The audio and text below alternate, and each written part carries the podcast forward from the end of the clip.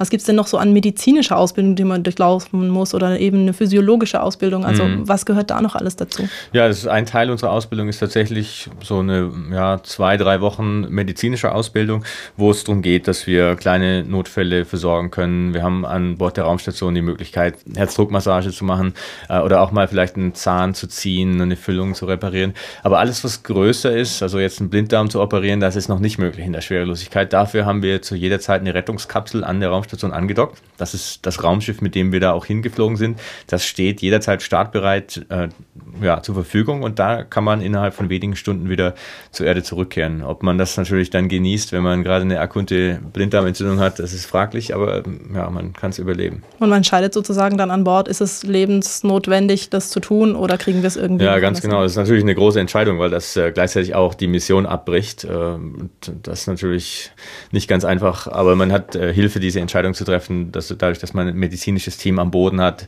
äh, mit denen man spricht, die das alles analysieren, denen man so einen Videoblick geben kann auf das Problem und äh, die sagen dann, okay, äh, wir müssen die Person zurückholen. Ist bisher noch nie passiert, von dem her ist es unwahrscheinlich, aber man muss natürlich darauf vorbereitet sein, wie auf alle möglichen Notfälle an Bord der Raumstation.